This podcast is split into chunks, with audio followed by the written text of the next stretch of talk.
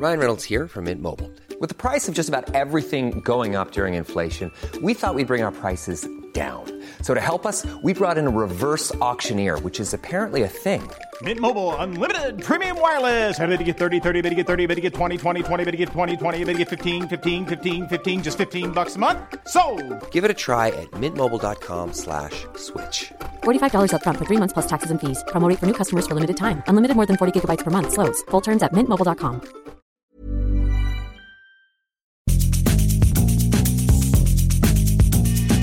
La misma vela, pero con un nuevo formato. Y un estilo único, incluyente, irónico, irreverente y abrasivo. Aquí empieza Me lo dijo Abela, con Abela Micha. Imagen del día.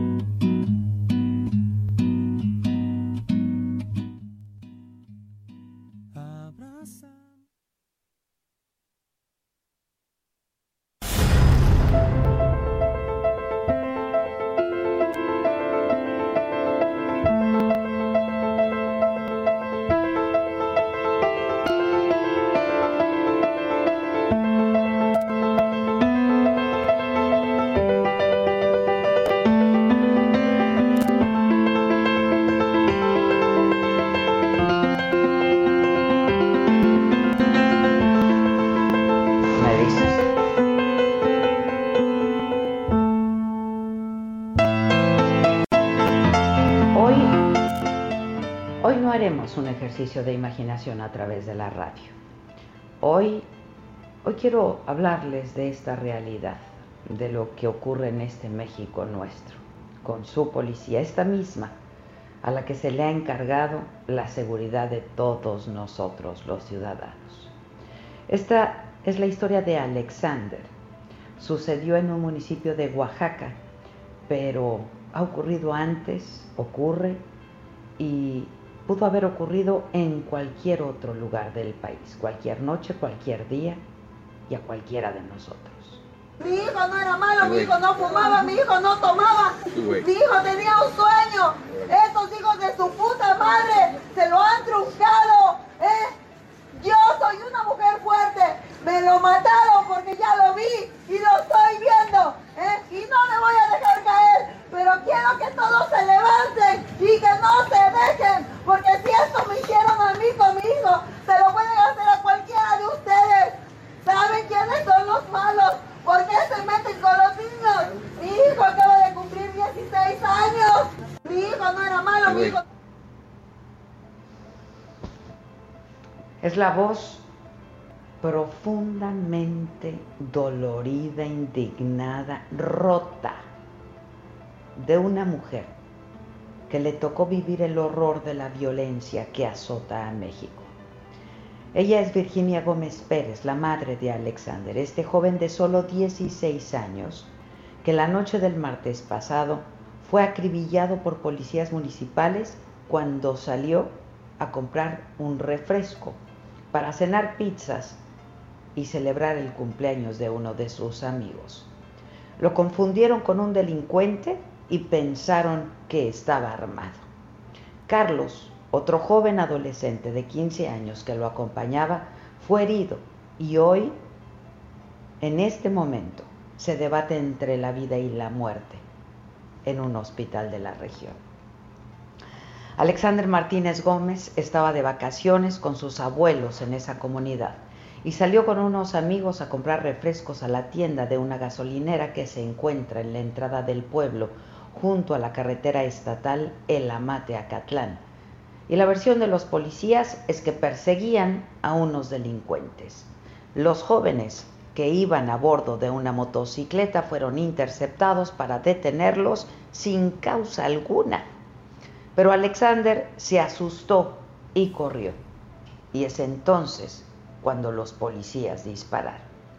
Versiones extraoficiales señalan que el ataque de la patrulla marcada con el número 023 fue directo hacia los adolescentes e incluso dicen que les aventaron el vehículo.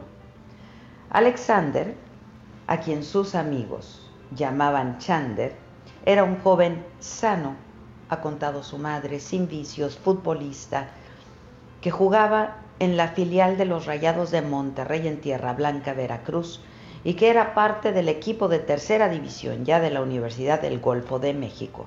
Estaba becado y se costeaba sus estudios. Tenía doble nacionalidad, era ciudadano estadounidense, por lo que sus familiares han solicitado la intervención de la Embajada de Estados Unidos en las indagaciones de este caso. La Fiscalía de Oaxaca informó de los hechos al Consulado de Estados Unidos y de acuerdo con su identificación, Alexander vivía en el condado de Raleigh de Carolina del Norte. El homicidio de Chandler ha conmocionado a Oaxaca, sí, pero a todo el país y nos ha provocado una profunda indignación a todos.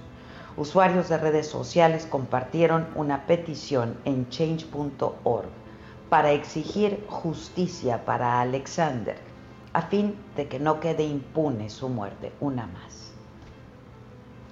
Un policía municipal de la unidad 023 fue detenido y fue puesto a disposición de la Fiscalía General del Estado de Oaxaca, quien ha dicho que se hará justicia y que se aplicará todo el peso de la ley a los responsables de este delito, sin distinción. Desde aquí, híjoles, a falta de palabras que puedan dar consuelo, quisiera mandar un abrazo enorme, fuerte, solidario, apretado a la familia de Alexander, especialmente a Virginia, su madre Quiero decirle que la muerte de su hijo nos duele, nos indigna y nos mueve a exigir justicia, a exigir que no haya más confusiones, más muertes absurdas y sin sentido como esta, que la justicia para Alexander llegue y que llegue pronto. ¿Y cómo voy a creer que esos pendejos se confunden? ¿Cómo se puede entender eso?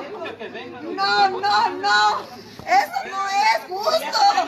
Eh, si lo querían levantar, no querían ni levantarlo para darle los primeros auxilios. Nada, nada de nada. Eh, por favor, gente, luchen, luchemos. A mí ya me vale madre todo. Ya me quitaron mi sangre, mi bebé. Él era mi bebé por el que yo luchaba, porque me desvivía para llevarlo a Orizaba, porque yo iba y regresaba para que él jugara fútbol. Y miren lo que me han hecho, miren lo que me han hecho, me han destruido, han destruido, yo solo tengo dos hijos y me desvivo por ellos. Los amo como no se imaginan, ustedes tienen hijos. Esto no es justo, no es justo. Es mi bebé. Resumen.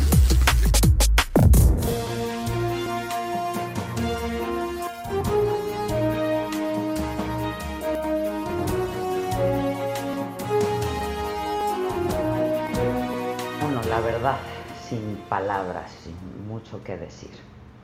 Soy Adela Micha. Hoy en las noticias, en la mañanera, el presidente dijo que apoya la reforma que impulsa Morena en el Senado para fusionar a los organismos autónomos IFT, COFESE y CRE sí representan ahorros y reconoció que no conoce la iniciativa promovida por el senador Ricardo Monreal, el presidente de la Junta de Coordinación Política, pero que si va en el sentido del ahorro, la ve bien.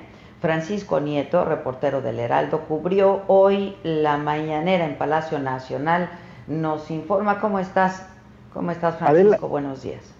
Adela, ¿qué tal? Muy buenos días. Pues sí, el presidente Andrés Manuel López Obrador dice que estos organismos creados eh, de manera autónoma, eh, pues que son muy caros, muy honorosos y hay que reducirlos. Pidió eh, pues revisar esta iniciativa del senador Monreal y bueno, si representan ahorros como se pretende, pues estaría a favor de la fusión de estos organismos. Es más, mandó, este, adelantó que va a presentar una propuesta para que el Sistema Nacional Anticorrupción pues, reduzca su estructura. Dice que eh, son más de 300 eh, nombramientos los que faltarían para este organismo, que son eh, parte del de, sistema anticorrupción, y bueno, que solo va a proponer que haya una sola sala en el país y bueno, consideró que este tipo de organismos pues no debieron haber existido ni haberse creado, pues solo sirvieron para acomodar a amigos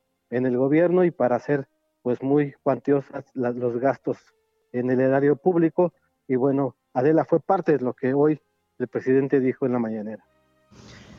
Ya. Bueno, México registra 15.357 muertes por COVID, 129.184 casos de contagio confirmados. Eh, José Luis Salomía ayer explicó que en 24 horas se reportaron 708 decesos, 4.883 contagios. Este es el registro más alto de contagios para un solo día. Y Hugo López Gatel dijo que el descenso de la curva epidemiológica en el Valle de México en los últimos 14 días se ha estancado y que los casos de COVID-19 no han disminuido, no, pues ya lo vemos. La predicción que teníamos quedó rebasada, dijo, también ya lo vimos, señor Gatel. Taxistas en la Ciudad de México cancelaron las movilizaciones programadas para hoy y comenzaron negociaciones con autoridades capitalinas para la entrega de apoyos. Los líderes explicaron que están llegando a algunos acuerdos, por lo que decidieron suspender los cierres de 12 vialidades de la Ciudad de México. Empezó ya el proceso para que los taxistas afectados por las medidas para contener la pandemia de COVID comiencen a recibir los créditos a la palabra. Zulma Carvajal, subdirectora administrativa del Hospital Regional Primero de Octubre del ISTE, fue suspendida del cargo luego de presentarse una serie de fallas en las instalaciones. La madrugada del sábado, aquí les platicamos esto el lunes, se rompió una tubería que era parte de las recientes obras de rehabilitación e inundó el área de urgencias donde se atiende a pacientes de COVID-19. La noche del lunes, por las lluvias, se cayó otra parte del hospital, recién remodelada, y en los dos casos circularon videos de los trabajadores teniendo que sacar el agua de las áreas afectadas, situaciones en las que verdaderamente no se puede trabajar. Y en otras noticias, la producción industrial se desploma en abril eh, cae 29.3%. Es la peor cifra en su historia debido a una baja en la construcción, en la manufactura, en la generación de electricidad. Esto informó el INEGI. El indicador registró su mayor retroceso en más de 25 años. Derivado de la pandemia de COVID, la actividad de la construcción se derrumbó 35%, la industrial 25%. El Banco de México estimó una contracción de la economía en 2020, en el 2020, de entre el 4.6 y el 8.8% por la pandemia. Y em, la Fiscalía de Justicia de Oaxaca inició una carpeta de investigación por el homicidio de este joven Alexander Gómez quien murió tras esta agresión policíaca de la que les hablaba. Hubo comunicación con sus familiares, les prometió que eh, llevarían a cabo una exhaustiva indagatoria del caso para castigar a los responsables de este hecho. La Defensoría de los Derechos Humanos del Pueblo también inició un expediente por este caso y pidió que se atienda a la familia y se garantice el acceso a la justicia de manera rápida. La oficina en México del Alto Comisionado de Naciones Unidas para los Derechos Humanos señaló los abusos policíacos durante las recientes manifestaciones en varias ciudades del país. Dijo que em, recibió eh, información muy preocupante sobre actuaciones policíacas contrarias a estándares internacionales en protestas tanto de Guadalajara como de Tijuana, San Luis Potosí y la Ciudad de México también. Y recordó que el objetivo de la actuación policíaca es la protección de los manifestantes y no la contención o la confrontación con ellos. Y dijo que las denuncias de uso excesivo de la fuerza deben investigarse y determinar las responsabilidades hasta de superiores eh, jerárquicos. Y bueno, yo en esta imagen con la que abrí este espacio informativo esta mañana, eh, terminé diciendo que no hay verdaderamente palabras que puedan dar consuelo a esta madre, a esta madre que ayer ya nos hizo este relato dolorosísimo y desgarrador de lo que la policía, porque no es algo que no fue un accidente, es algo que hizo la policía del municipio a su hijo. Sí es. una historia terrible. La señora Virginia Gómez Pérez, la madre de Alexander, yo la tengo en la línea telefónica, doña Virginia. Te mando un abrazo muy apretado y de verdad Gracias. para que sientas el dolor, el dolor que, que todos compartimos por esta tragedia que pasó en tu casa. Gracias, de corazón les agradezco que estén conmigo y que me estén dando el apoyo de corazón porque esto que hicieron con mi hijo fue una injusticia, una injusticia. Mi niño solo tenía 16 años cumplidos. Mi hijo ya era jugador de la tercera división. Mi hijo luchó para tener una beca deportiva. Actualmente estaba estudiando en la UGM de Orizaba, Veracruz y jugaba fútbol para la escuela. Él ya estaba reconocido como un jugador profesional de tercera división estaba parado por la pandemia porque no había juego, no había entrenamientos y estaba aquí en su pobre casa disfrutando de la casa de su madre. Pero estos me lo arrebataron, me lo arrebataron y ahora se quieren lavar las manos con que se confundieron y decir cosas que no son. Mi hijo solamente había ido a comprar un refresco a la gasolinera y a cargar gas iban a hacerle aquí un convivio a su amiguito que cumplía años. Se reunieron todos ahí en la gasolinera y venían ya para la casa que tanto estaba de lejos. Ya venían esos desgraciados, estaban con las luces apagadas y nada más de repente les atravesaron la camioneta y la patrulla se bajaron y les empezaron a disparar. Mi niño como venía adelante fue el primero que recibió la bala en la cabeza de ahí venía otro niño y él también está debatiéndose ahorita entre la vida y la muerte. Los otros muchachos quisieron regresarse a levantarlos y esos desgraciados no se lo permitieron. Les dijeron que se fueran porque iban a hacer su maldad. Hubo muchas personas de ahí que vieron cuando los niños se vinieron a avisarme rápidamente aquí a su pobre casa esos desgraciados le estaban poniendo una pistola a mi hijo, a mi niño, a mi bebé en su manita, ya estando muerto. ¿Eh? ¿Cómo pudieron hacer semejante cosa, semejante atrocidad? Todavía quisieron dejarlo en mala, pues, después de que ya lo habían acribillado. ¿eh? Y dijeron que mi hijo llevaba una arma, ¿eh? pero no, eso es una gran mentira. Mi hijo nunca cargó nada, mi hijo no tomaba, mi hijo no fumaba, él era sano, era un hijo de familia, era hijo de casa, estudiante, futbolista. Nada más eso, sus sueños se los truncaron en un segundo y ahora dicen que se confundieron y que mi hijo llevaba un arma. Es una gran mentira, ¿eh? es una infamia. Es una infamia esto y quiero justicia, justicia, quiero justicia por mi hijo que lo tengo aquí tendido, por los que vienen, porque tenemos hijos y más hijos y ya estamos cansados. Queremos que esto se haga viral y que se haga justicia porque no queremos más niños muertos, porque son nuestros hijos. Ellos tenían que cuidar a nuestros hijos, no matarlos. Y nos están matando nuestros hijos y no se vale no se vale como me dejan a mí. Ahora yo tengo que tener fuerza porque esto, esto no se va a acabar. Quiero justicia para mi bebé. Virginia? ¿Tienes otro Tengo mi hijo mayor que está destrozado y ahora me dice, mamá, ¿te acuerdas cuando estaba chiquito que yo pedía un hermano? Y pedía y pedía un hermano porque me sentía solo. Y cuando vino mi hermano estaba feliz. Y ahora otra vez me quedé solito como antes. ¿Cómo siento? ¿Cómo creen que me siento? El otro niño se está debatiendo entre la vida y la muerte también por esa gracia de estos infelices. Tienen a unos, pero al otro no, falta el otro, que le dicen la yegua, un tal yegua, ese maldito. Ahí lo tienen escondido y ahí lo tienen, porque ya lo sé. Quiero justicia y lo quiero también con los otros.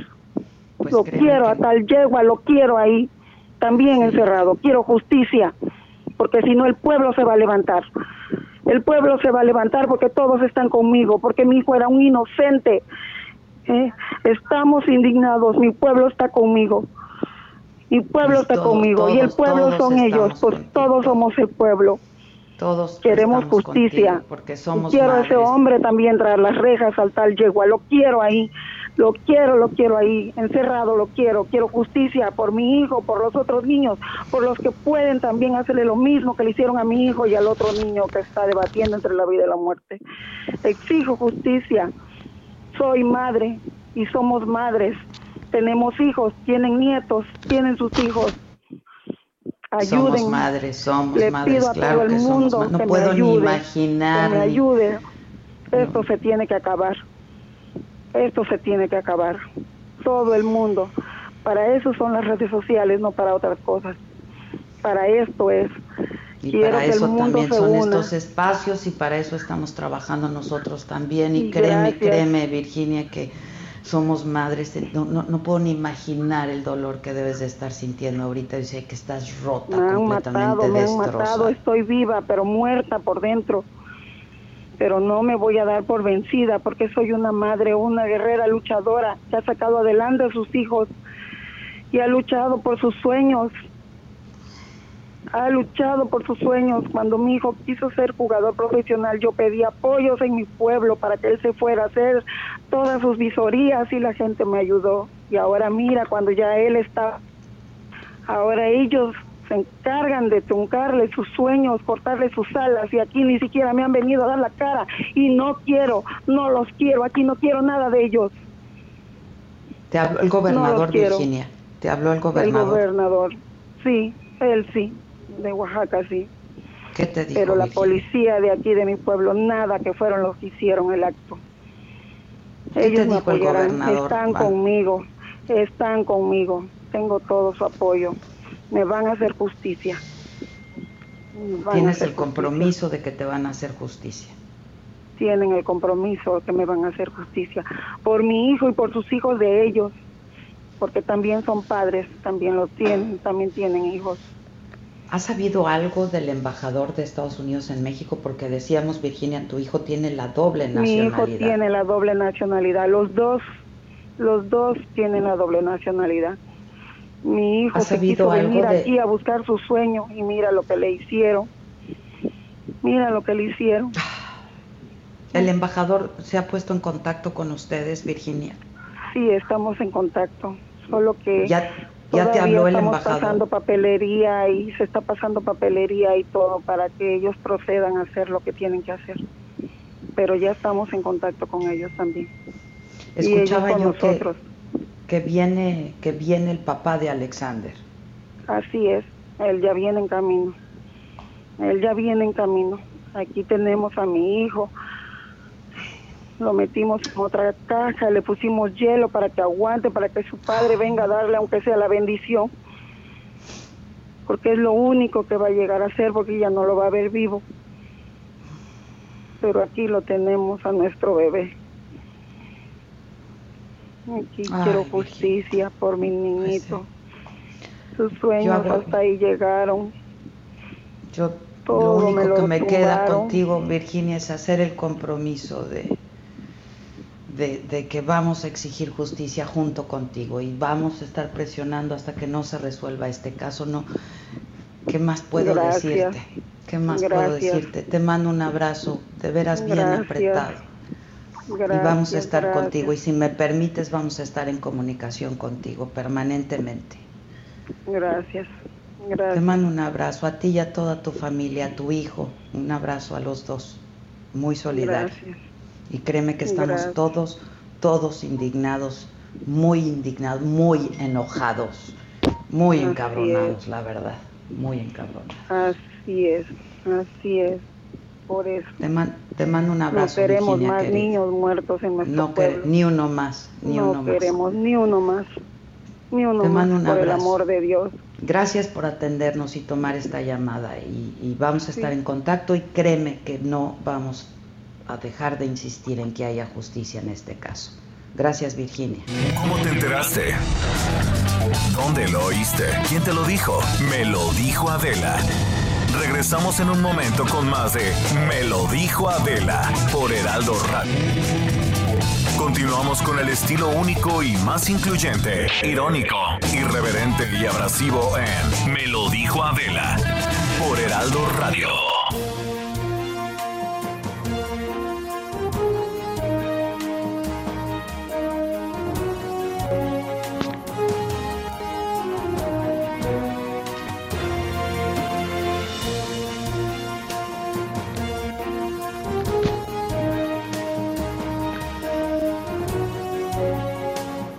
Ya estamos de regreso, tenemos más información en la zona conurbada de Boca del Río, Veracruz. Atacaron a tiros a empresarios, iban en un vehículo, un BMW, estaba blindado. Recientemente habían denunciado a Ana Guevara, la titular de la CONADE, por presunta extorsión para asignarles un contrato superior a 16 millones de pesos.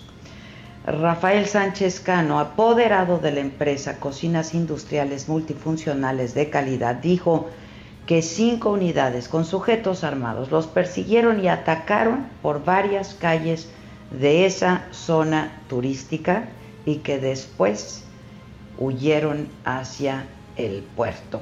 Esto ayer en Boca del Río Veracruz.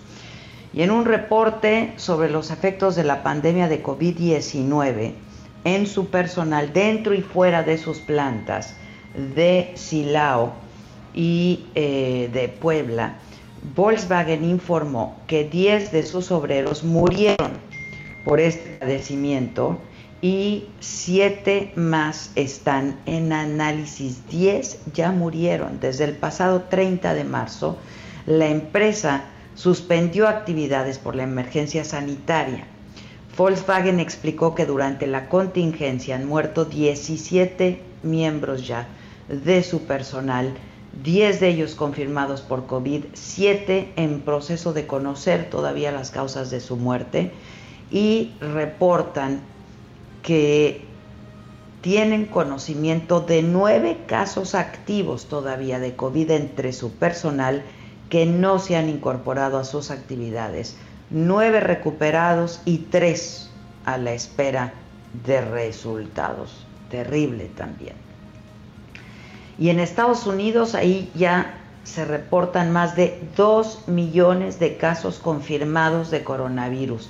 Los contagios que habían disminuido no dejan de aumentar, al parecer por el regreso a la normalidad la nueva normalidad en más de 50 estados, estiman autoridades sanitarias y advierten que las recientes protestas que se han llevado a efecto en distintos estados, en distintas ciudades de distintos estados de Estados Unidos, podrían provocar todavía un alza de casos en las próximas semanas.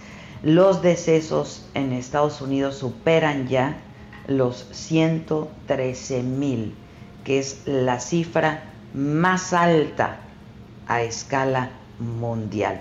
Pero yo insisto, en nuestro país, en nuestro país, nada de domar a la pandemia, nada de aplanar la curva, todo lo contrario, esto sigue a la alza.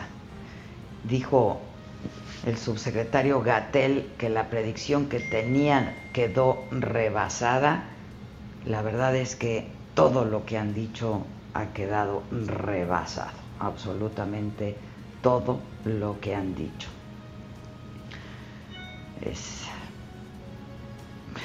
Me escribí alguien y me decía, ahora si te oyes encabronada. Pues es que yo creo que no hay otra manera, no hay otra manera de estar, encabronada, dolorida, con, mucha desazón, mucha desazón por lo que está pasando en nuestro país. Ayer les decía que Mario Villanueva, eh, exgobernador de Quintana Roo, eh, cumpliría ya en su casa prisión domiciliaria después de 21 años entre cárceles y prófugo, 19 años en prisión. Ayer eh, pues ya fue trasladado a su casa para cumplir prisión domiciliaria. Y yo lo tengo en la línea telefónica, Mario Villanueva, exgobernador de Quintana Roo. Eh, Mario, buenos días. Ahora sí que buenos supongo días, que son buenos días para usted. Al contrario. La orden. Muchas gracias. Supongo que fue un día ayer, eh, pues de muchas alegrías, pero también un día ajetreado de, sentimientos encontrados, ¿no? Después de casi 20 años de estar en prisión y en un hospital cuando su condición de salud fue empeorando, Mario. Sí, la verdad es que fue un día difícil eh, estoy acostumbrado a las malas noticias desde que empezó este asunto hace tantos años y haber recibido esta noticia de que voy a casa me trastocó el ambiente. El, pues se siente extraño, pero soy un hombre que se adapta rápido a la realidad y hoy estoy en la casa de él y siento siento muy bonito estar con mi esposa, haber salido después cinco años en, hospitales y clínicas de manera ininterrumpida y hoy tengo la oportunidad de atender mejor mi salud en un ambiente pues más sano en mi casa con mi esposa con quien estoy ahorita. Eh, Mario, ¿cómo está de salud? Porque como, como decía, los últimos cinco años estuvo en hospitales, ha estado enfermo. cómo está de salud? Tengo un problema pulmonar serio. Empezó en Almoloya con asma, falta de atención médica, un incendio que ya mero me mata, llegó a la enfermedad pulmonar obstructiva crónica, la EPOC, y luego esta, y además no me daban atención médica y esto fue complicando las cosas. Vino el problema cardiovascular derivado de, la cuestión de hipertensión pulmonar por la época. Entonces estoy limitado y bueno, tengo hipertensión en general, también estoy sujeto a medicación diaria, sobre todo de esteroides que hacen mucho daño. Hace 10 años me tuvieron que operar de cataratas, que yo ya no veía, catarata intraocular, no por el ojo, de los dos ojos, como consecuencia de la cortisona. Y ahora la tengo que seguir tomando diario, pero en fin, el, sí está dañada mi salud, está dañado mi cuerpo, pero estoy vivo y mi mente está muy bien, está muy limpia y yo digo que está mejor que antes. Entonces eso es lo importante, que la mente opere bien. Pero sí, mi salud está muy deteriorada. Deteriorada. Me, decía Mario, ¿no está usted acostumbrado a recibir nuevas, buenas noticias en estos años, últimos 20 años, durante todo el proceso? ¿Cómo recibió la noticia? ¿Le llamó el consejero jurídico de... Cerca de las nueve de la noche, antenoche, me llamó Julio Cher. Me dijo, ¿te vas a tu casa? Le dije, ay, ¿a poco? Sí, me dice, ¿te vas a tu casa? Este, te voy a mandar el acuerdo del magistrado para que veas que está muy claro, que ya está ordenado que te trasladen enseguida en un plazo de 24 horas. Me lo mandó, léelo, me dijo, y luego me llamas y lo comentamos. Lo leí, me volvió a llamar y me dijo, creo que ya, entonces estás convencido que es en serio, sí, le dije. La verdad, Adela, me salieron unas lágrimas y me quedé chinito y conste que yo soy un hombre de mucho control de mis emociones. Eso me ha mantenido mi mente fuerte en todas las cárceles en que he estado, pero sentir que de pronto te digan, oye, te vas a tu casa después de que 21 años no has vuelto a pisar tu casa, pues me salieron unas lágrimas. ¿no? ¿Para qué digo que no? Sí, sí. Oigan, pero Mario, este, dígame algo. Em, ya desde, desde campaña, eh, el hoy presidente López Obrador había dicho que se ocuparía de su cargo. Durante todos estos meses, eh, habían estado en contacto con usted eh, por parte del presidente, el consejero jurídico ya había estado en contacto con usted, le había estado llamando para ver cómo iba su caso. Sí, no solo él, Adela. La doctora Olga Sánchez incluso ha hablado conmigo por teléfono.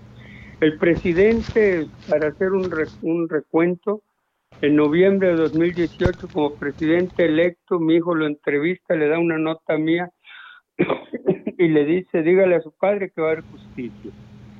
El año pasado en Carrillo Puerto, una comunidad maya del, aquí del centro del estado, él declara, es mi compromiso la libertad de Mario Villanueva, en noviembre del año pasado, también en noviembre. Y él, le dio, este, la doctora Sánchez Cordero me mandó decir que tenía la instrucción del presidente de atender el caso y también la tenía en ese tiempo el subsecretario Zoé Robledo. Y hubieron varias reuniones con las gentes que me ayudan jurídicamente y también con familiares y también con diputados de la legislatura que han estado trabajando en una investigación que llegó a determinar que todos los hechos que me acusan son falsos, una investigación que lleva más de seis años. Entonces, la doctora Sánchez Cordero ha estado muy pendiente de todo el proceso de jurídico. Incluso su equipo de la dirección jurídica, un licenciado de nombre Jorge, ha estado pendiente con los defensores públicos, que por cierto son defensores de alto nivel, que están atendiendo el caso en acuerdo con personal de la Secretaría de Gobernación y con personal de Julio Scherer de la consejería. Han estado trabajando y, repito, Adela, tanto Julio como la doctora Sánchez han estado bien pendientes de mí. Ayer a la doctora le mandé una nota para agradecerle. Le dije, me embarga la felicidad y le mandé una foto donde estoy con mi familia y aquí. Y me contestó la foto con sus nietos, supongo, ¿no? Sí, sus mujeres. bueno, con, con mi nieta más jovencita que tiene cuatro meses. Los demás no andan aquí. Y justamente recibí una contestación de la doctora muy amable donde me dice que le, le dio muchísimo gusto ver la foto familiar y que yo ya esté en mi casa. Ella es, se ha portado con mucha calidad humana. Y también estoy muy reconocido del magistrado Rafael Remes Ojeda del quinto tribunal unitario que me dio esta oportunidad. Y pues también soy producto de lo que acaba no hace mucho de declarar el perdón porque se me va el aire por estar hablando no se preocupe. El, el presidente de la Suprema Corte de los juicios en línea. Oiga Adela me llega una este, hay un acuerdo del día 5 de junio y ese mismo día me lo están notificando. Y este asunto de la petición que se hizo para que me traigan la casa se resolvió unos cuantos días, gracias a esta disposición que tuvo la Suprema Corte de utilizar juicio en línea y además la el manejo electrónico de todas las notificaciones, información, y la realidad gracias a eso se resolvió, pero de inmediato. Entonces, eh, en esto, pues mi reconocimiento al presidente de la Corte, pero al, magistrado del Quinto Tribunal Unitario que actuó pegado a derecho y con mucha celeridad por la preocupación que donde estaba, que aunque es una clínica, pues es una clínica y con mayor razón puede haber posibilidad de contagio porque llegan pacientes con coronavirus. ¿Le hicieron la prueba a usted del, del COVID, Mario? No, no, la, verdad, no. no solo la hacen a personas que muestran síntomas. síntomas. Yo llegué a tener un poquito de temperatura, pero pasó. El problema de, estornudos, tos y demás, pues lo traigo, pero no, pues ya es parte de mi vida. Pues ya crónico, ¿no? Sí, es ah, ah, crónico. Dígame algo, Mario. Eh, usted fue trasladado a su casa para cumplir prisión domiciliaria. Sí. Sí, Adela. Eh, yo sigo en prisión. Solo que ahora la prisión es mi casa, no puedo salir de ella. no puedo tener visitas. De por sí con el COVID no puedo tener visitas y qué bueno porque me dijeron los doctores que si me que si me pega el COVID, pues me pelo, perdón por decirlo de esa manera. Me pelo quiere decir que me muero irremediablemente. Mis pulmones están muy dañados, no el problema del virus. Están, Pero, están resentidos. Sí, ahora lo que se acordó la doctora Sánchez Cordero y Julio Scherer es de que primero en mi casa, en prisión domiciliaria por mi estado de salud, y después vamos por la libertad, que ya la merezco por muchas razones. Entre ellas, Adela, yo soy inocente y no es que, no es como cualquier preso que todos dicen, pues yo no lo hice. Mire, las mejores pruebas están en los dos disque narcos que dice yo, yo estoy acusado de fomento al narco, colaboración al fomento, que quiere decir que protegía a unos narcos en Cancún que se dedicaban a traer droga a Colombia y la mandaban a Estados Unidos. Según los testigos protegidos, porque no tengo más pruebas que testigos pagados por la PGR, según ellos, yo los protegía, me reunía con ellos y a cambio me daban dinero en dólares que yo estaba lavando. Así de sencilla es mi acusación, que está en 185 tomos de un promedio de 650 hojas, más 70 anexos más. Una locura de papel que en ese tiempo la PGR hizo para retacar a los jueces y y pues nadie nadie iba a estar leyendo tanto papel excepto yo que me lo sé casi en memoria. Pero bueno esos señores los narcos que yo supuestamente protegía fueron detenidos y fueron absueltos. Son Alcides Ramón ¿eh? fueron exonerados sí exonerados Alcides Ramón Magaña alias el Metro tengo a la mano su sentencia y Albino Quintero Meraz alias Don Beto, igual.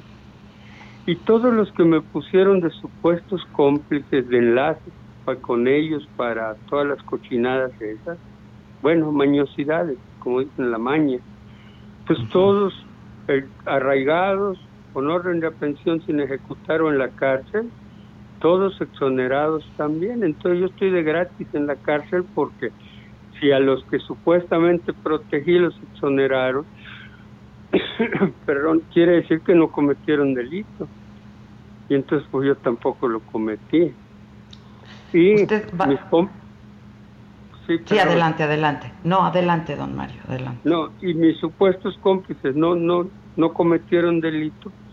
Estoy de gratis. Me acuerdo que ahí en la cárcel, bueno, yo anduve con todo tipo de gente. Rafael Caro Quintero me gritó un día en Almoloya, me gritó así porque no podía uno hablar solo en el patio, me dice, gobernador, me dice, nosotros estamos aquí porque lo hicimos, pero sabemos que usted no lo hizo. Ahí estaba él, estaba Ociel Cárdenas Guillén, estaba Benjamín Arellano, la crema innata en esos tiempos. Yo estuve año y medio con el hermano del Chapo aislados en un pasillo donde solo había dos celdas. El Arturo Guzmán que mataron ahí en Almoloya, por cierto. Pero bueno, lo importante aquí es que a mí me fabricaron todo. Y lo demuestran las sentencias absolutorias de esas gentes, Adela. Lo demuestra la declaración que en 2012 da Mariano Herrán. Usted lo recordará, él fue el de la Fiscalía. Fiscalía del Estado. No del, del, de la PGR. de la PGR, sí. Sí, que llevaba todo lo relativo al narcotráfico él tenía grado de subprocurador. Él declaró en 2012 para el proceso en Estados Unidos. No sé si usted conoce la declaración, si no se la envío en inglés y con su traducción, donde él dice que pues a ellos les ordenaron, el presidente le ordenó a al entonces procurador Jorge Madrazo, Jorge Madrazo le dijo que había que meterme en la cárcel. Me investigaron, lo dice todo ahí, me investigaron, en lo, en lo personal y en el gobierno no me hallaron nada. Promovieron gentes para que declararan en contra mía y no quisieron hacerlo y muchos de ellos fueron a la cárcel. 25 personas afectaron a Adela. Es increíble y eso no se sabe. Muchos en la cárcel, muchos perdieron bienes, en fin.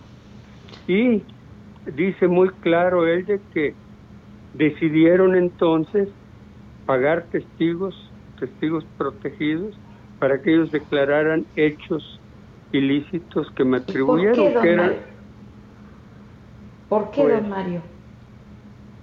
¿Qué pues, pasó? De fondo, de fondo solo hay dos posibles situaciones. Una indisciplina imprudente mía con el presidente Cedillo que me... Pues yo decidí hacer lo que él no, no quería.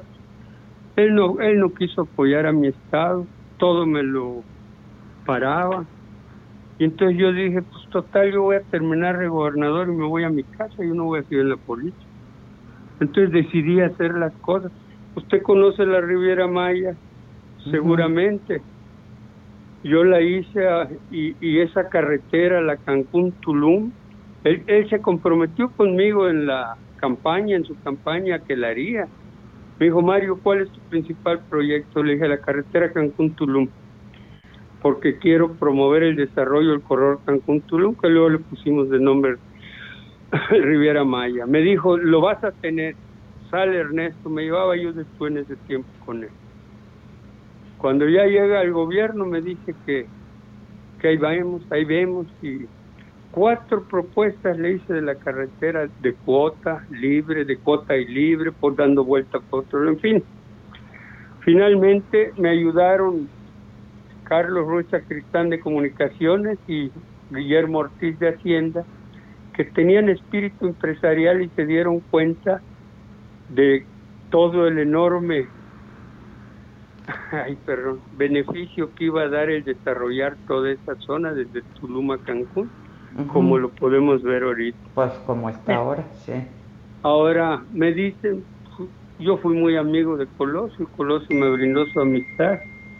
Yo llegué a gobernador por promoción de Colosio, no por el presidente Salinas, que fue el que me designó como gobernador, como desde luego, pero fue Colosio el que me promovió.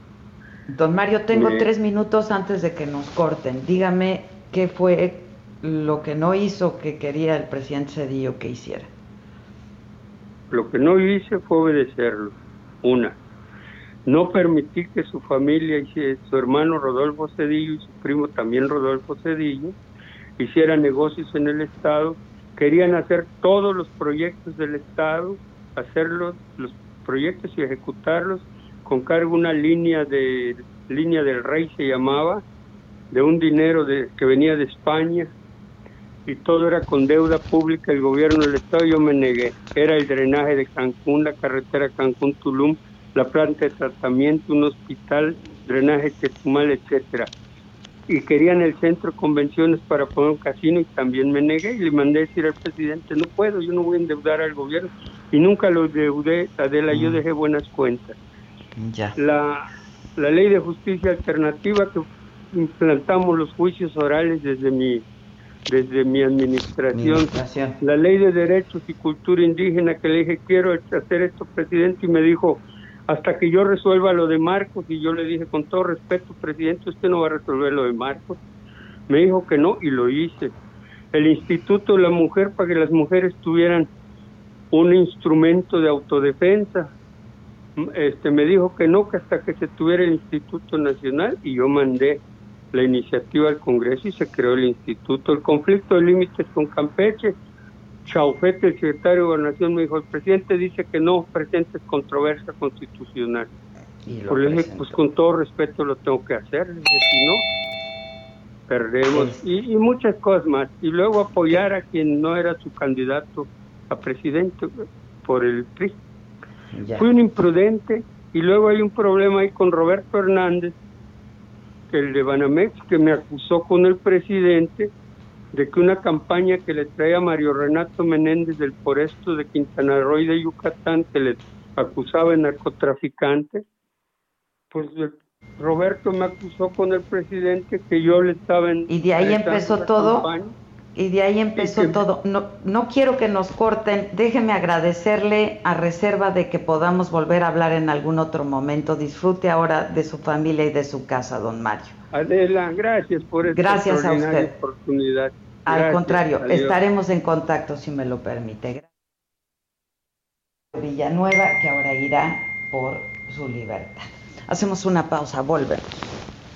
¿Cómo te enteraste? ¿Dónde lo oíste? ¿Quién te lo dijo? Me lo dijo Adela. Regresamos en un momento con más de Me lo dijo Adela por Heraldo Radio. Continuamos con el estilo único y más incluyente, irónico, irreverente y abrasivo en Me lo dijo Adela por Heraldo Radio.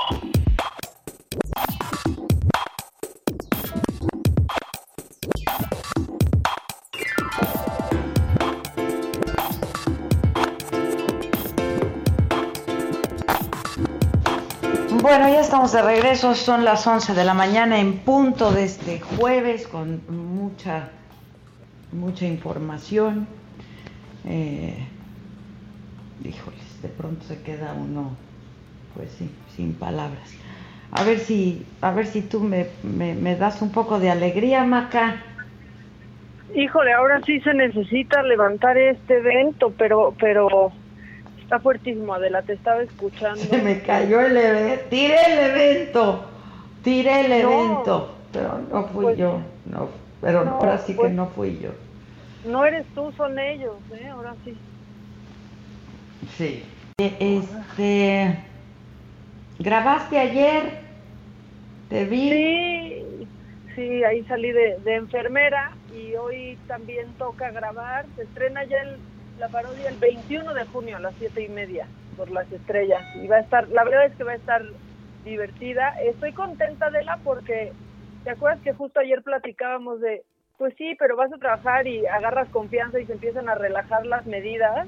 Este, pues estoy tranquila de estar en una producción, la verdad que está extremando precauciones y que nos está dando todo lo que necesitamos para, para cuidarnos y que podamos seguir trabajando, porque pues en una producción se enferma uno y a cuarentena todos.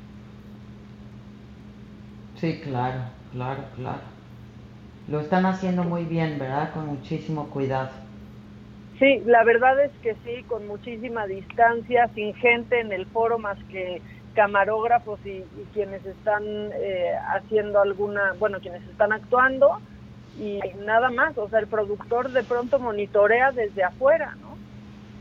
Está, están haciéndolo muy bien, la verdad.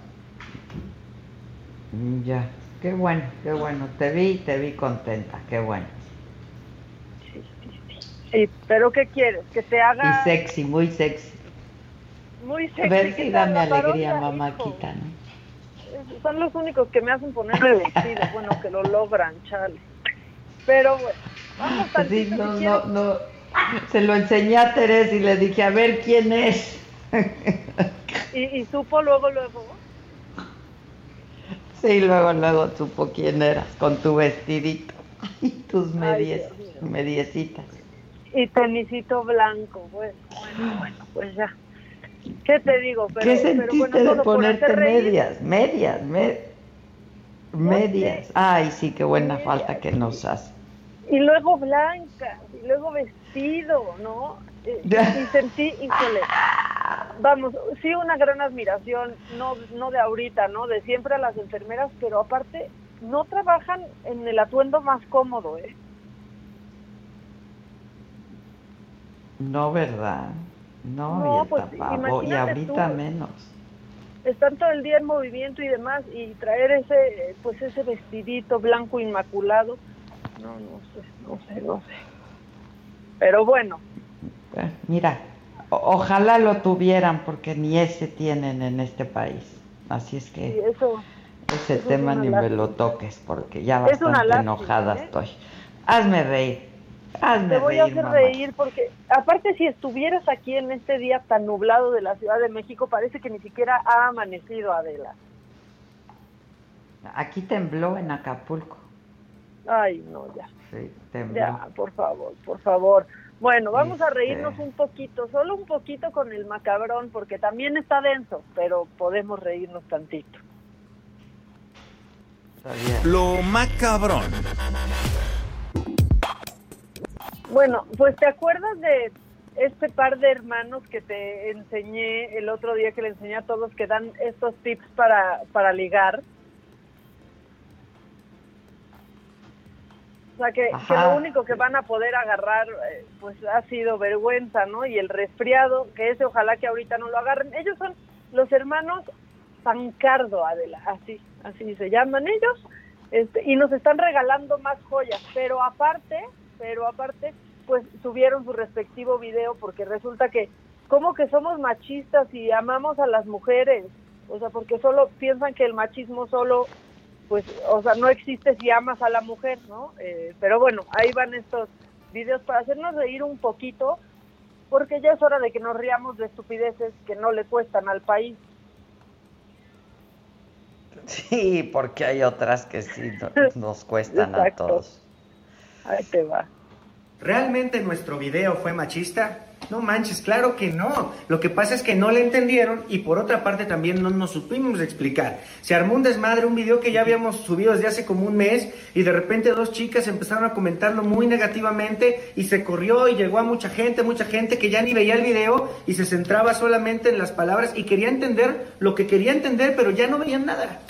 Y el problema es que eh, seguramente estas dos chicas eran muy feministas, entonces estaban atacando muy duro con palabras muy fuertes, no muy altisonantes, muy dolorosas que si un influencer o una persona que suba videos no está preparado, lo pueden acabar. Y hay mucha gente que se ha suicidado por comentarios así. Obviamente nosotros estamos preparados para eso. Pero lo que te digo es que nosotros nunca podemos ser machistas. Venimos de una mujer, de una mamá triunfadora, luchadora, que se quedó en silla de ruedas, que nos sacó adelante sola, que nos, nos moríamos de hambre juntos y ella salía a conseguir comida. O sea, jamás amamos las mujeres. Nuestra mayoría de seguidores son mujeres. Solo no se comprende.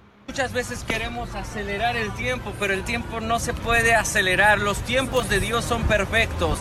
Tú quisieras tal vez encontrar esa pareja perfecta y la quieres encontrar el día de hoy. Y hoy no la vas a encontrar porque no es el tiempo, no es el timing, no estás listo para esa pareja tal vez.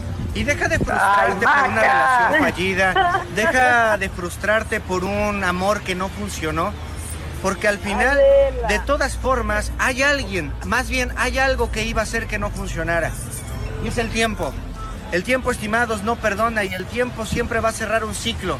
Si no fue porque te engañó, si no fue porque se pelearon, si no fue porque no cumplieron sus promesas, al final el tiempo llegará.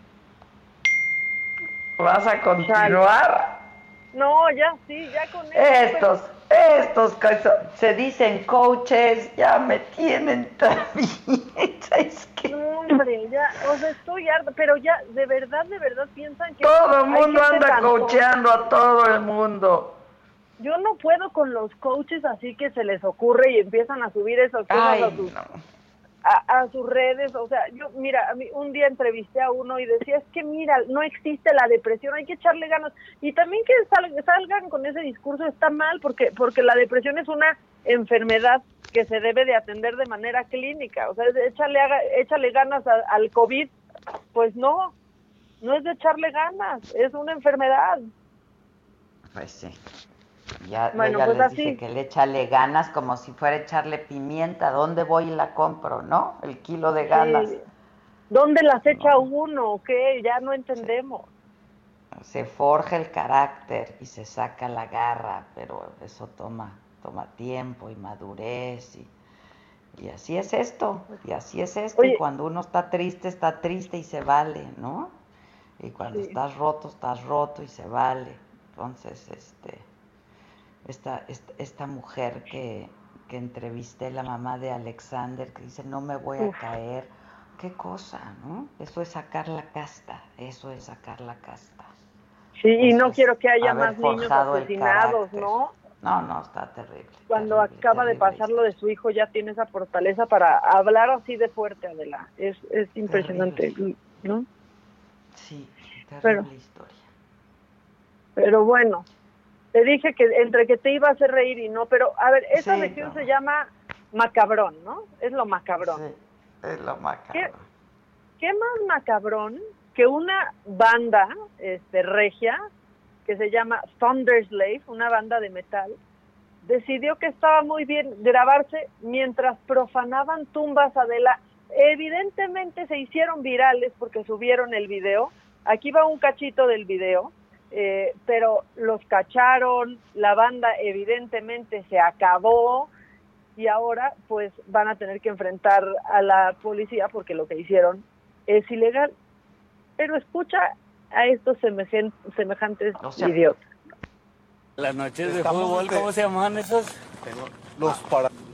A ver, banda, si ustedes tienen a uno de sus familiares aquí enterrados en este panteón de Santa María, ¿pueden indicarnos cuál es el nombre de su familiar para irles a dar un, un gran miedo esta noche a las 6.15 de la mañana? ¿Qué tal? Una, dos.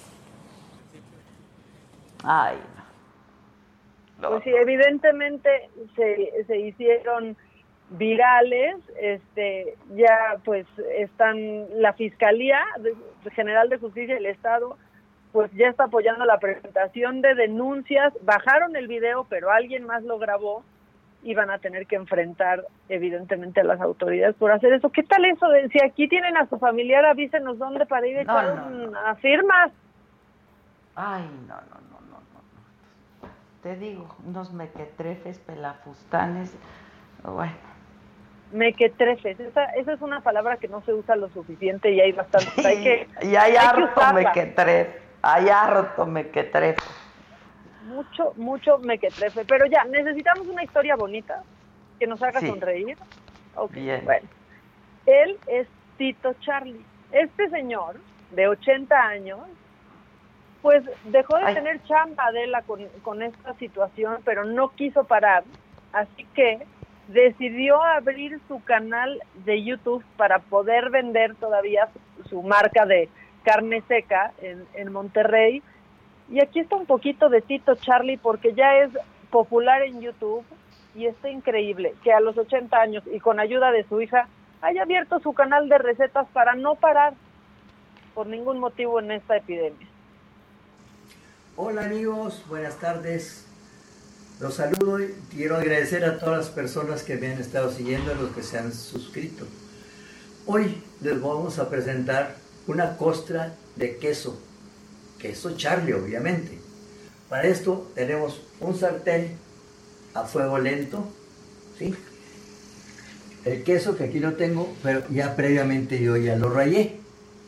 Entonces le ponemos tantita mantequilla, no porque la necesite, si me gusta el saborcito que le da la mantequilla. No, no, no. Bueno, vamos a poner aquí unos puñitos de queso rallado. ¿Qué cantidad? La que usted quiera, depende lo grande que quiera hacer la costa. Entonces tomamos la espátula y juntamos los pedacitos que se regaron por los Pues mira, ahora sí que síganlo para más recetas. Es, yo creo que el contenido más amable que pueden encontrar. Yo quería seguir oyendo cómo se hace la costra. Ah, pues que ahí vamos a Vamos a tomar unos tomatitos que previamente ya tengo aquí cocidos para posteriormente rallarlos. Para esto, para ser atropellado, vamos a necesitar cebollita finamente picada, comino, sal y pimienta. Entonces vamos a proceder a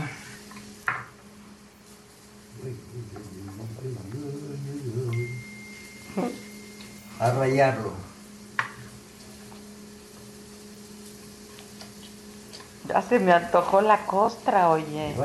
No, y así tiene otras recetas padrísimas, la verdad. Está increíble, qué buena onda, qué buena onda. Todas las recetas, pues obviamente involucran a su producto, que es pues la herramienta que tuvo para seguir vendiendo, porque tuvo que cerrar. Y Tito Charlie es lo máximo. Está increíble. Entonces, ¿dónde lo seguimos al Tito Charlie? En YouTube. Ya tiene su canal, van creciendo los suscriptores de Tito Charlie, ¿eh? o sea, ya llegó rapidísimo a los mil seguidores en YouTube y, ahí va con muchísimas reproducciones y está padre, vamos a comprarle aparte, qué rico. Sí, hay que comprarle al Tito Charlie. Tito Charlie, en menos de un mes tiene 50 mil suscriptores.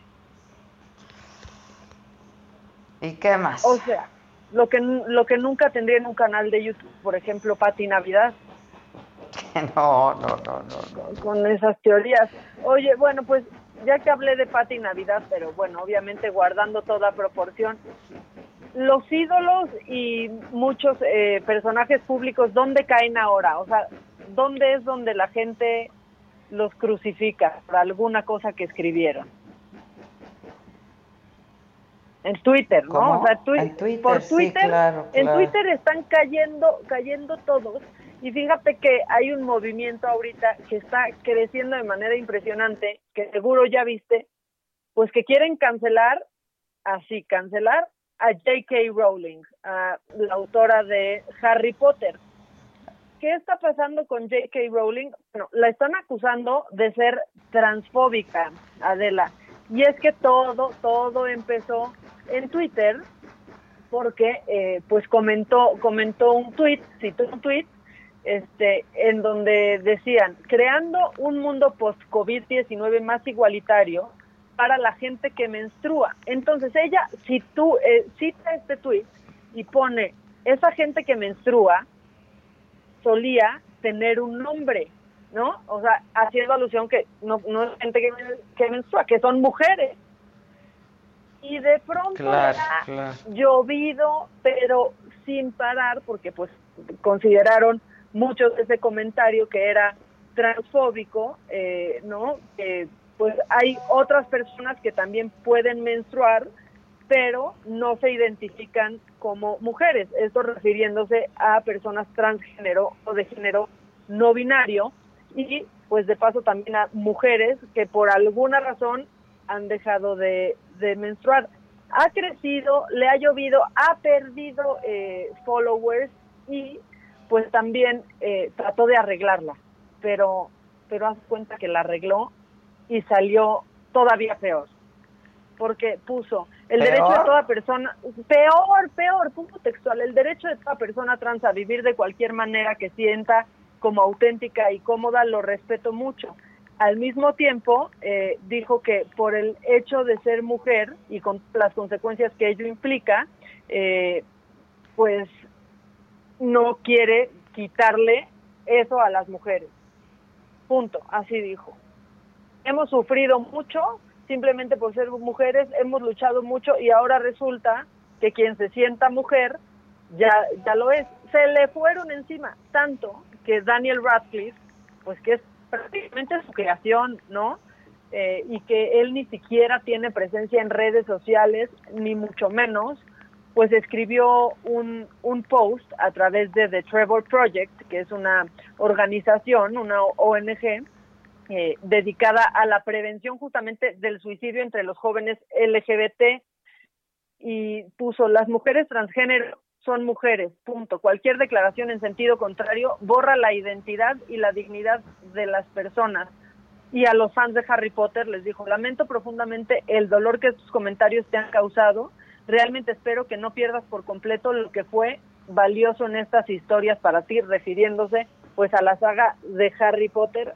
Y J.K. Rowling no ha tomado un paso atrás, ni mucho menos. ¿eh? Ella sigue en lo suyo, pero pues está en medio de una campaña, pues esta, esta cultura nueva, ¿no? De la cancelación que, que ya se ha hecho tan, tan grande, este, J.K. Rowling está a punto de ser borrada del mapa. Ándale, imagínate. Está fuerte Oye, porque aparte este, ya la habían... de temas- Sí, sí. No, dime, ¿la habían acusado? Ya la habían acusado antes de esto por haber dado likes a ciertos tweets homofóbicos y transfóbicos. Mm, Ya. Ya. Oye, este, bueno, es que a, a- a propósito, si me permites, mamáquita, eh, pues la violencia contra la mujer, el acoso, el hostigamiento, pues sigue.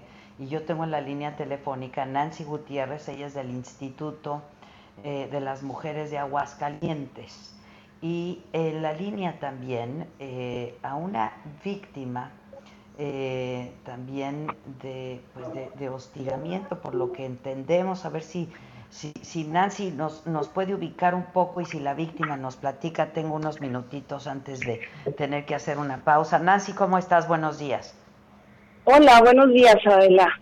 Muy bien, gracias. Acá desde Aguascalientes.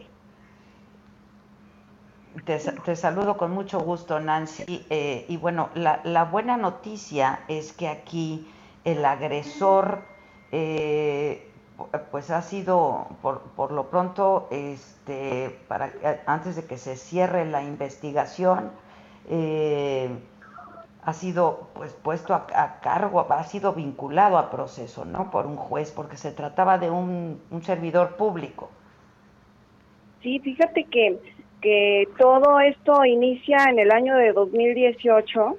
Eh, la víctima, eh, la chica, la que estamos ahí apoyando y dando el acompañamiento tanto psicológico como jurídico y emocional, eh, lo denuncia ahí ante las autoridades municipales. las autoridades municipales pues no hacen nada, dejan el caso, pasa el tiempo, termina la administración, la alcaldesa Tere Jiménez se reelige y, vuelve a contratar a este funcionario público eh, que se ha llamado se Gustavo trata de Gustavo ahora Tristán López. como lo lo contrata como director del relleno sanitario.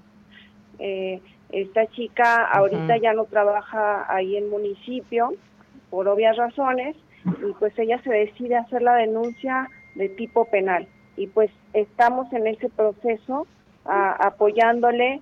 Eh, ahorita pues ya, ya fue vinculado a proceso por, por el delito de atentados al pudor, ya que el delito de hostigamiento sexual ya sabrás que es un delito muy difícil de comprobar. Entonces únicamente entró por atentados al pudor y pues es lo que estamos ahí apoyándola porque yo creo que sí se ve un poco tendencioso a las autoridades municipales en proteger a este servidor público al cual nunca por lo pronto él ya renunció. ni estando en, en proceso. Por lo pronto ya renuncia como titular de la dirección y ahora este eh, ha sido vinculado a proceso. Tenemos a la chica en la línea, no vamos a dar a conocer su nombre, pero es la víctima y es quien presenta esta denuncia, quien se acerca a ustedes. Si nos puedes decir qué es lo que qué, qué es lo que pasó, cómo fuiste agredida, tengo dos minutitos, por favor. Hola, Adela, buenos días. Sí, este, mira, pues yo entro a trabajar con este señor, eh, era regidor. Yo estaba como asistente de él y este pues empieza a tener conductas inapropiadas hacia, mi persona este pues varias o, en varias ocasiones tuvo tocamientos hacia mi cuerpo obviamente sin mi consentimiento este yo estuve aguantándolo durante un año durante un año ¿por qué? porque yo pues necesitaba mi trabajo no era mi sustento económico así es este, después, bueno, pues yo pongo la denuncia ante Lima, eh, que es el Instituto de la Mujer Municipal. No pasó nada, solamente me, me volvieron a, contratar porque el señor me llegó a despedir. Yo tenía como, yo tengo como pruebas una captura de mensaje donde dice que, que qué ganas te traigo. Este, lo tuve que grabar porque pues como yo me negaba lo que él quería, él me llegó a decir que mi trabajo estaba en peligro. Entonces, como pruebas, pues yo lo entregué a Lima, que es el Instituto de la Mujer Municipal, y solamente pasó que me, me reinstalaron a trabajar otra vez al municipio de Aguascalientes. Es todo. Eh, y de ahí no pasó nada, no se le hizo ningún procedimiento administrativo ni nada, por lo cual pues... Ni nada este, gracias a la licenciada Nancy del Instituto. Que la tengo en la línea también. Nancy, solamente es que tengo 40 segundos. Esto eh, de encontrarse culpable podría pasar hasta tres años en prisión, ¿es así? Sí, es eh, la pena máxima y pues aparte esperemos que no lo vuelvan a contratar en la administración pública porque este tipo de conductas no, no son apropiadas y queremos pues, trabajar en la reeducación social para dejar de normalizar la, violencia tanto laboral como social. Absolutamente. Estemos en contacto y me avisas. Claro gracias. Muchísimas gracias. Gracias, Nancy. Y gracias a esta chica también por compartir su experiencia. Vamos a hacer una pausa y volvemos. Hoy es jueves. Hoy van a estar Zavala y Loca. ¿Cómo te enteraste? ¿Dónde lo oíste? ¿Quién te lo dijo? Me lo dijo Adela. Regresamos en un momento con más de Me lo dijo Adela por Heraldo Radio. Continuamos con el estilo único y más incluyente, irónico, irreverente y abrasivo en Me lo dijo Adela por Heraldo Radio. ¿Qué tal amigos? 11 de la mañana, 30 minutos. Hoy es jueves y tenemos noticias importantes que darles a conocer también en este espacio de Me lo dijo Adela y Adri Rivera Melo, ¿cómo estás? Tenemos un buen kit de protección, ¿verdad? ¿Qué comentar? Así es, mi querida Mónica. Saludo nuevamente con el gusto de siempre y también a nuestros radioescuchas. Primero que nada les comparto que la Organización Mundial de la Salud instó a la población mexicana a quedarse en casa y respetar la sana distancia y el semáforo rojo. La Secretaría de Salud advirtió que la pandemia aún no llega a su punto máximo. Es por eso que debemos de continuar protegiéndonos, utilizando productos de calidad y fabricados con tecnología de punta. Los profesionales de la salud que están en contacto directo con pacientes graves utilizan la máscara hospitalar fabricada con una mica especial y tiene un diseño ergonómico desarrollado en Europa y nos protege el rostro. Para una protección más completa utilizan junto con la máscara un cubrebocas CNV95 eh, que tiene la ventaja de ser lavable, se puede lavar en casa y reutilizable también. Así es que bueno, pues vale la pena porque si marcan en este momento al 800 2306 mil en la compra de dos máscaras hospitalar y dos cubrebocas NV95, recibirán de regalito otras dos máscaras hospitalar y otros dos cubrebocas NV95. Son un total de cuatro máscaras y cuatro cubrebocas, o sea, ganan el doble. Pero les vamos a regalar también cuatro escudos faciales, Moni. Son 12 piezas en total a un precio increíble para que se protejan, eh, estén bien protegidos ustedes y su familia. Y bueno, pues eh, reiterarles, no hay que escatimar con la salud, no utilicen no utilicen productos de calidad dudosa o de producción doméstica. Hay una gran diferencia, en verdad. Y bueno, pues nuevamente repito el número, que es el 800 230 mil. 06 mil, eso es importante la terminación. Adri, un kit imperdible a llamar ahorita, ¿te parece? Así es, 12 piezas al precio de cuatro. ¡Wow! Gracias, Adri. Gracias. Continuamos, amigos. Mi charla.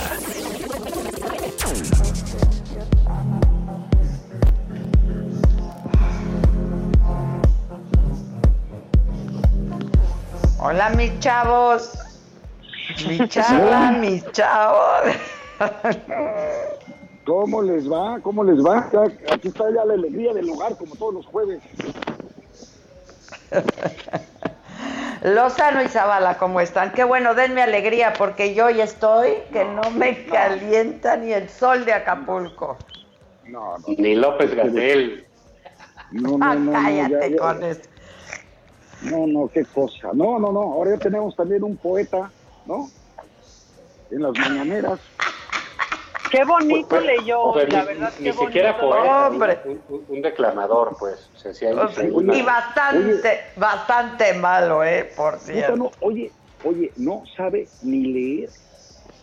¿Qué cosa?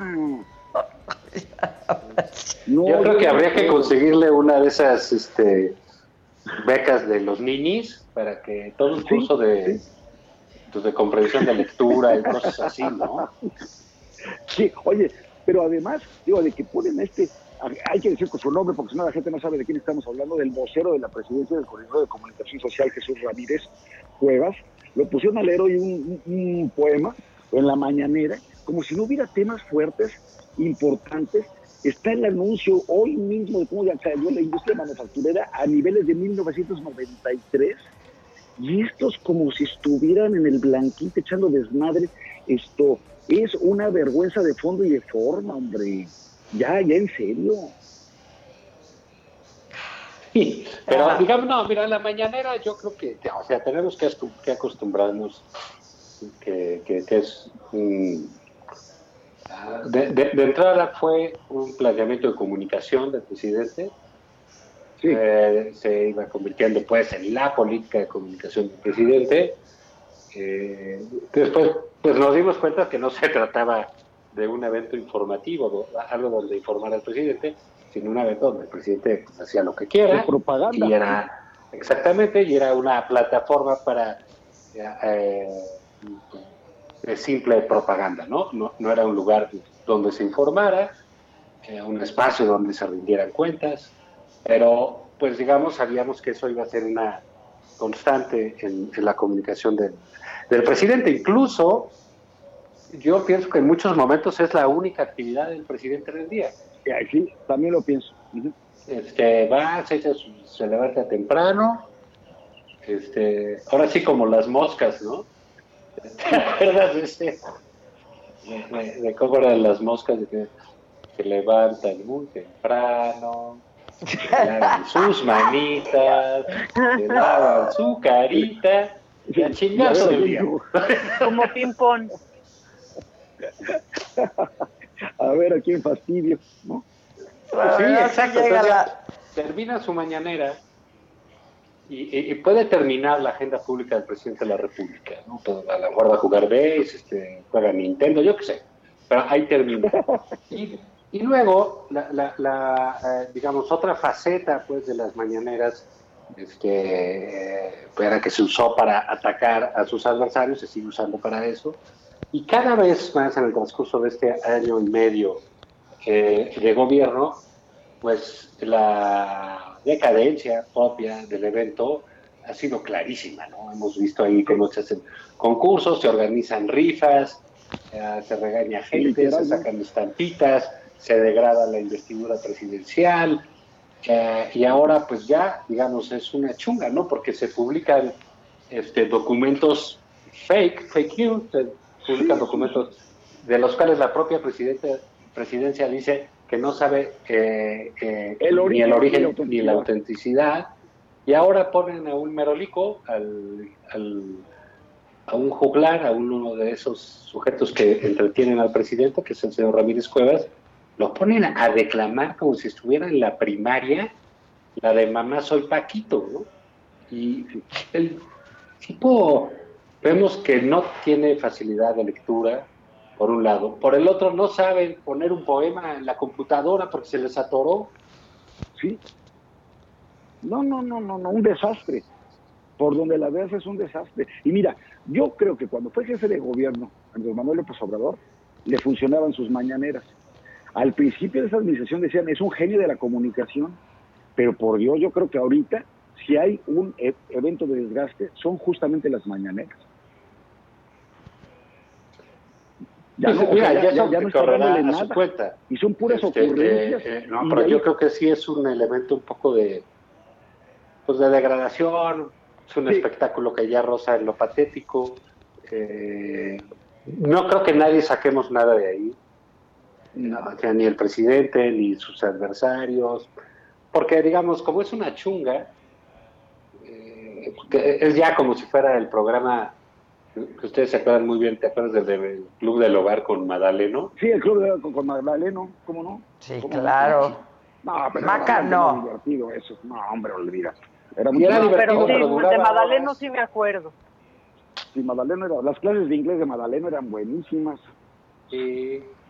Sí, y, no? y, las porras de Madaleno. por ejemplo, hoy, nada más lo que son las ocurrencias. Hoy le dicen, oiga, ¿qué opina usted de esta iniciativa del senador Ricardo Monreal de desaparecer a los tres órganos reguladores, ¿no? Autónomos y crear este nuevo instituto que a todo le ponen para el bienestar, ¿no? El Instituto Moreno Regulador de los Mercados para el Bienestar, ¿no? Dice, no, yo no estaba enterado de eso, pero si de ahorrar dinero se trata, estoy de acuerdo. Oye, a ver, Javier, cuéntanos de eso, tú que sabes, por ejemplo, de, del IPTEL y eso, sí. Ah, digamos, ¿hacia dónde va esa, esa, esa idea. Eh, entiendo un poco sobre el control que quieren establecer todos los gobiernos o los órganos reguladores. déjame, déjame hacer dos, dos comentarios, dos reflexiones rápidamente. Una, yo fui presidente de COFETEL, de la Comisión Federal de Telecomunicaciones, que luego se sustituyó por un órgano autónomo bastante más robusto, que es el actual Instituto Federal de Telecomunicaciones, pero que tiene autonomía constitucional en el artículo 28, al igual que la Comisión Federal de Competencia Económica. ¿sí?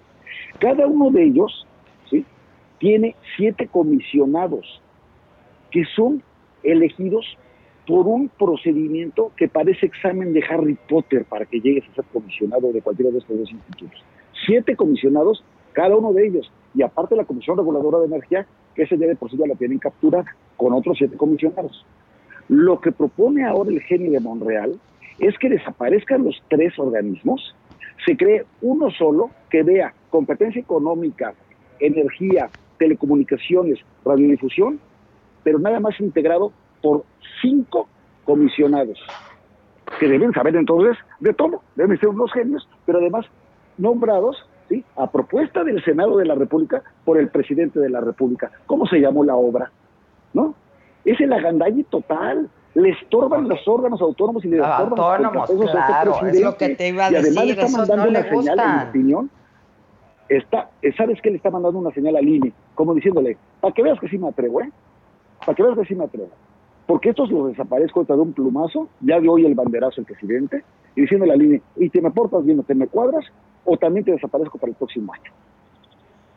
Ahora, tenemos un bloque opositor muy bueno todavía en el Senado, y como esto es reforma constitucional, tengo la esperanza de que no va a pasar.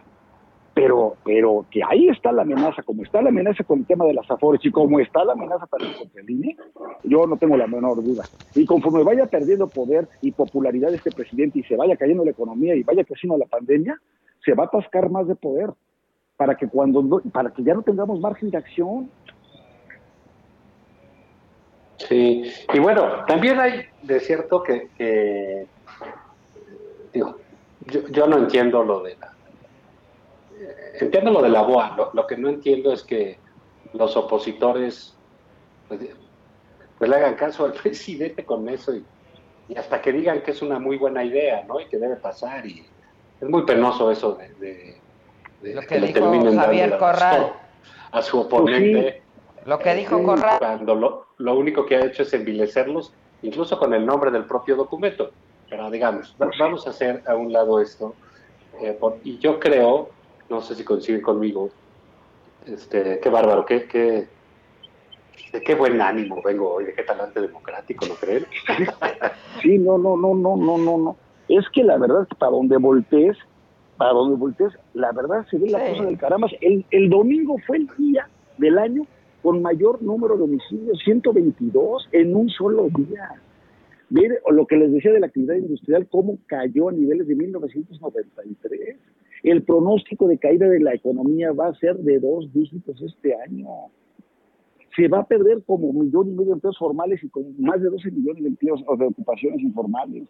O sea, este, la pandemia, esto están soltando ya todo el mundo cuando ayer fue el día de mayor contagio de lo que llevamos en la pandemia, 4.863 casos. Oye, sí, yo creo que esto ya bailó, ¿eh? Porque la gente está saliendo, ya hace planes para la semana que entra. O como que ya está fuera de y control y estamos en el peor momento realmente. Pues sí. ¿Por qué? Porque también las autoridades, puras contradicciones, el propio presidente se va de gira toda una semana sin cubrebocas, por carretera, tiene eventos, este, no. Y hoy diciendo, sí, ya vamos saliendo, vamos ya para afuera, ya tal. ¿sí? Y los gobernadores, pues ellos sí cuidando este, su rancho como Dios manda, mucho más responsables, pero este López Gatel no atina a una, no le da a una, y lo siguen poniendo dos veces al día Sí, a decir esto- mentiras. Y Porque- viste todavía ayer no es de la atinar. manifestación de los médicos enfermeras del Instituto Nacional de, de Enfermedades Respiratorias. No puede ser que a estas alturas no le den lo necesario, los insumos básicos necesarios, e- e indispensables para hacer su labor. Eso es no tener madre de veras. ¿Qué, qué, qué negligencia criminal esta? Sí, o sea, no puede ser. Y hoy dijo el Y presidente, ¿eh? Sí, hoy lo dijo Que el había que presidente. salir, que ya había vamos, que- Ya vamos a empezar a salir, ya, porque no Quitarse podemos los miedos. ¿no? Sí. No, bueno, No es que ese es el, el- es el No, no problema. Pero en fin, ¿no creen ustedes este, que, está buscando este tipo de cosas, de hablar de las AFORES, de esta iniciativa para el IFETEL, la BOA, eh, de Finances, si sí o si no, eh, como una manera de rescatar un discurso político para que dejemos de hablar de las muertes de la pandemia, de las infecciones, pues de los hospitales saturados, de que hay pues la crisis económica, de que los restaurantes Pero la cruda realidad está alcanzando adelante. Gente, o, o, cómo la ven ustedes, no sé, ¿exagero? No, yo coincido contigo, son todos distractores. Todavía se atrevió a decir ayer, ayer o antier en, su mañanera, que la gente, a pesar de la, este, de la crisis económica y de la pandemia, que la gente está muy contenta, que ahora que fue este, en su gira, la vio muy contenta. O sea, ¿cómo es posible que no tengas tantita empatía? ¿Cuándo han visto que se pare en un hospital con enfermos de COVID? Bueno, caramba, o por lo menos a ver al personal médico, juntarse con ellos, este indolente. O sea, ¿cuándo? Y que diga que la gente está muy contenta. Los padres de familia que se quedaron sin empleo están muy contentos sin ingresos y sin poder salir de su casa. De verdad. O sea, sí es una, es una desgracia, pero como bien dice Zavala, nos pone distractores todos los días y ahí vamos al bulto, porque es la hora que seguimos hablando de la boa y haciendo memes y echando desmadre y no sé qué. No, señor, focus en los problemas verdaderamente nacionales. Y ya que nos dieron el caminito, pues sí también la oposición ya es hora de que se pongan de acuerdo y se haga un bloque para competir y ganar y quitarles la mayoría el próximo año en la, en la Cámara de Diputados, hombre.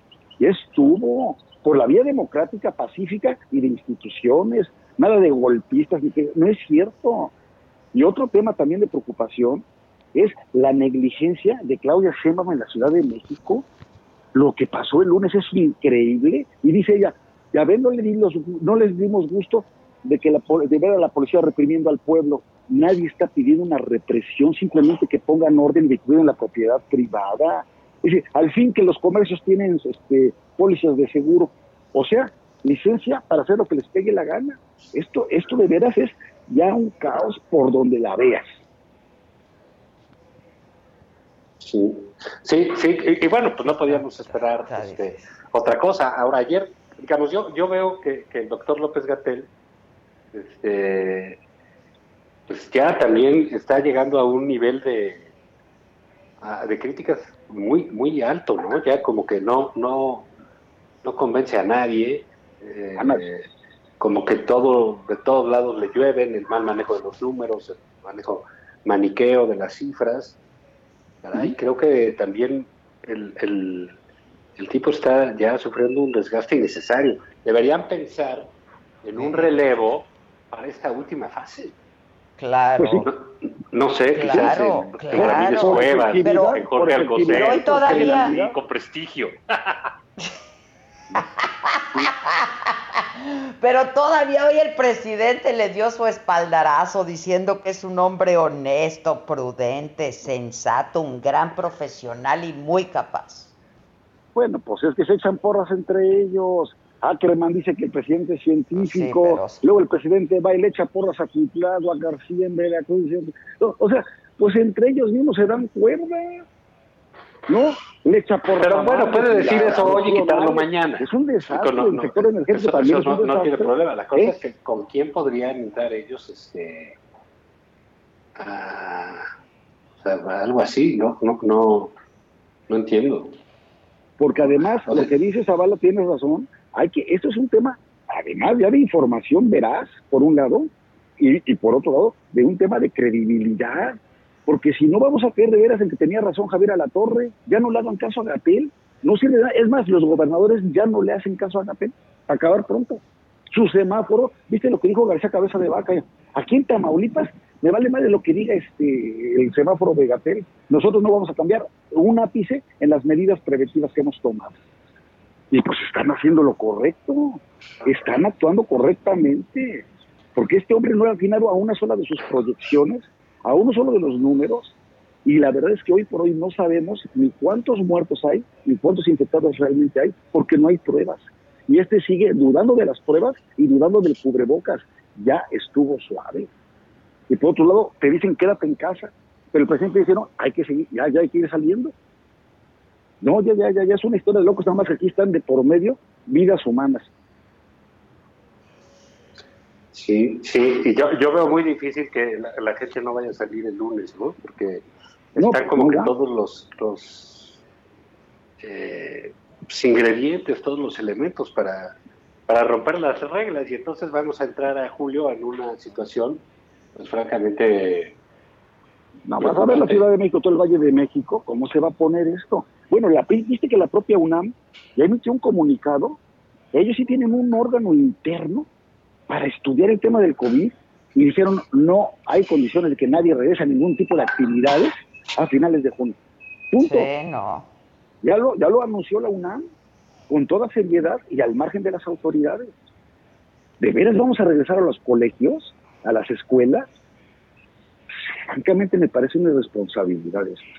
Debería ser, ese Consejo de Salubridad General es el que tendría que estar al frente del tema y no López Gatel echando volados a ver si algún día le sale uno, una de sus este, proyecciones. Es, una, es una vergüenza. Oye, pero yo no me quiero ir de aquí sin que Carmen Aristegui nos platique qué pasó con, con Notimex, con San Juan, con, con qué están atacando. A ver, Carmen. Eh, eh, Lozano, a ti ya te está gustando, fíjate, te está gustando eh, ponerme a trabajar. Más, más, más, sin embargo, eh, te lo digo y te lo digo con el cariño que tengo, que sabes que eh, es mucho porque pues no es poco. Eh, tú no has hecho gala de tus talentos que todos los que estamos aquí presentes, aunque no lo decimos, sabemos que tienes, pero los ocultas, no sé por qué razón, y estás solo abusando de, de este recurso. Creo que es justo, creo que te toca, creo que es momento, la gente lo quiere así, eh, de que tú nos demuestres también, Javier Lozano, eh, lo que tú haces.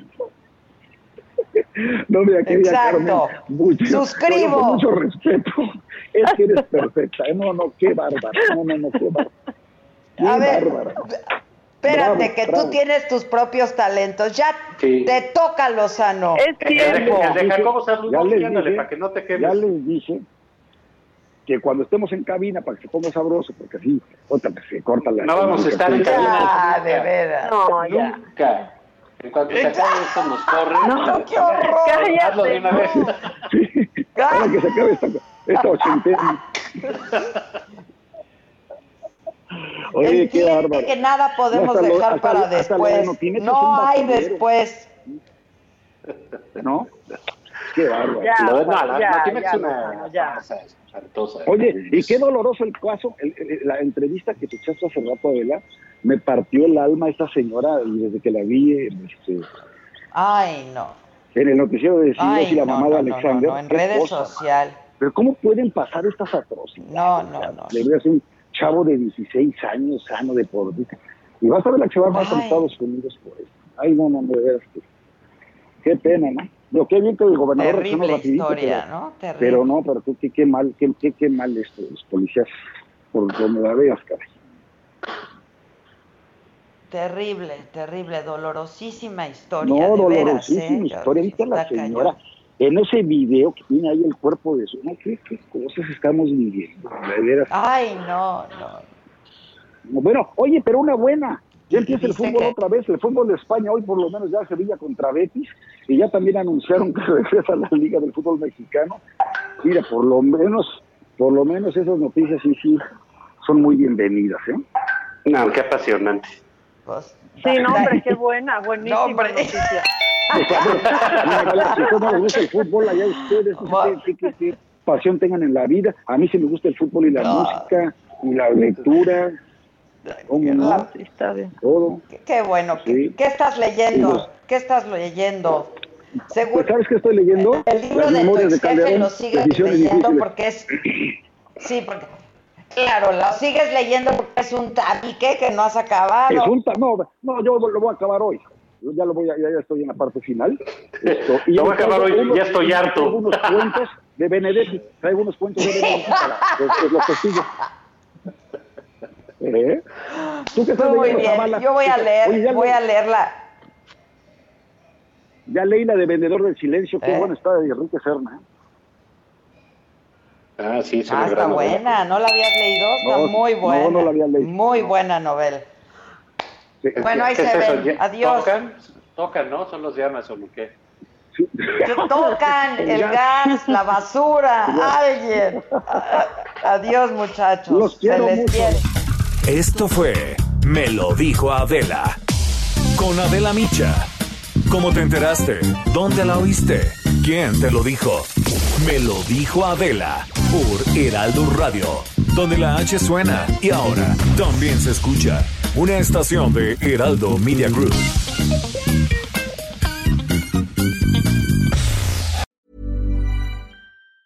Planning for your next trip? Elevate your travel style with Quince. Quince has all the jet setting essentials you'll want for your next getaway, like European linen, premium luggage options, buttery soft Italian leather bags, and so much more. And it's all priced at 50 to 80% less than similar brands. Plus, Quince only works with factories that use safe and ethical manufacturing practices. Pack your bags with high-quality essentials you'll be wearing for vacations to come with Quince. Go to quince.com slash trip for free shipping and 365-day returns.